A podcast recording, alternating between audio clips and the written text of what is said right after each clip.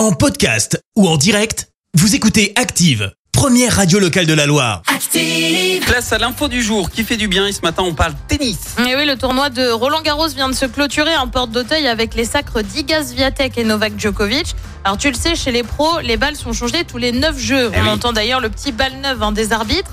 Euh, seulement, bah, ça fait beaucoup, mais alors vraiment beaucoup de balles sur une quinzaine. Des balles qui ne servent plus. On estime qu'il y a environ 50 000 balles utilisées lors du tournoi. Euh, Pour éviter qu'elles polluent, la Fédération française de tennis a créé l'opération balle jaune. Elle collecte les balles usagées, puis les broie en granulats de caoutchouc euh, qui servent ensuite à créer des sols sportifs. Euh, Des entreprises les récupèrent aussi. C'est le cas de Specta qui utilise des balles de tennis pour amortir les planchers de danse pour les danseurs de ballet. Le but, éviter les blessures. Les balles sont donc placées sous le parquet. Et l'initiative séduit même à l'étranger. L'année dernière, des balles de Wimbledon ont également été collectées par une entreprise, cette fois, et ben pour en faire une mini enceinte. Merci, vous avez écouté Active Radio, la première radio locale de la Loire. Active.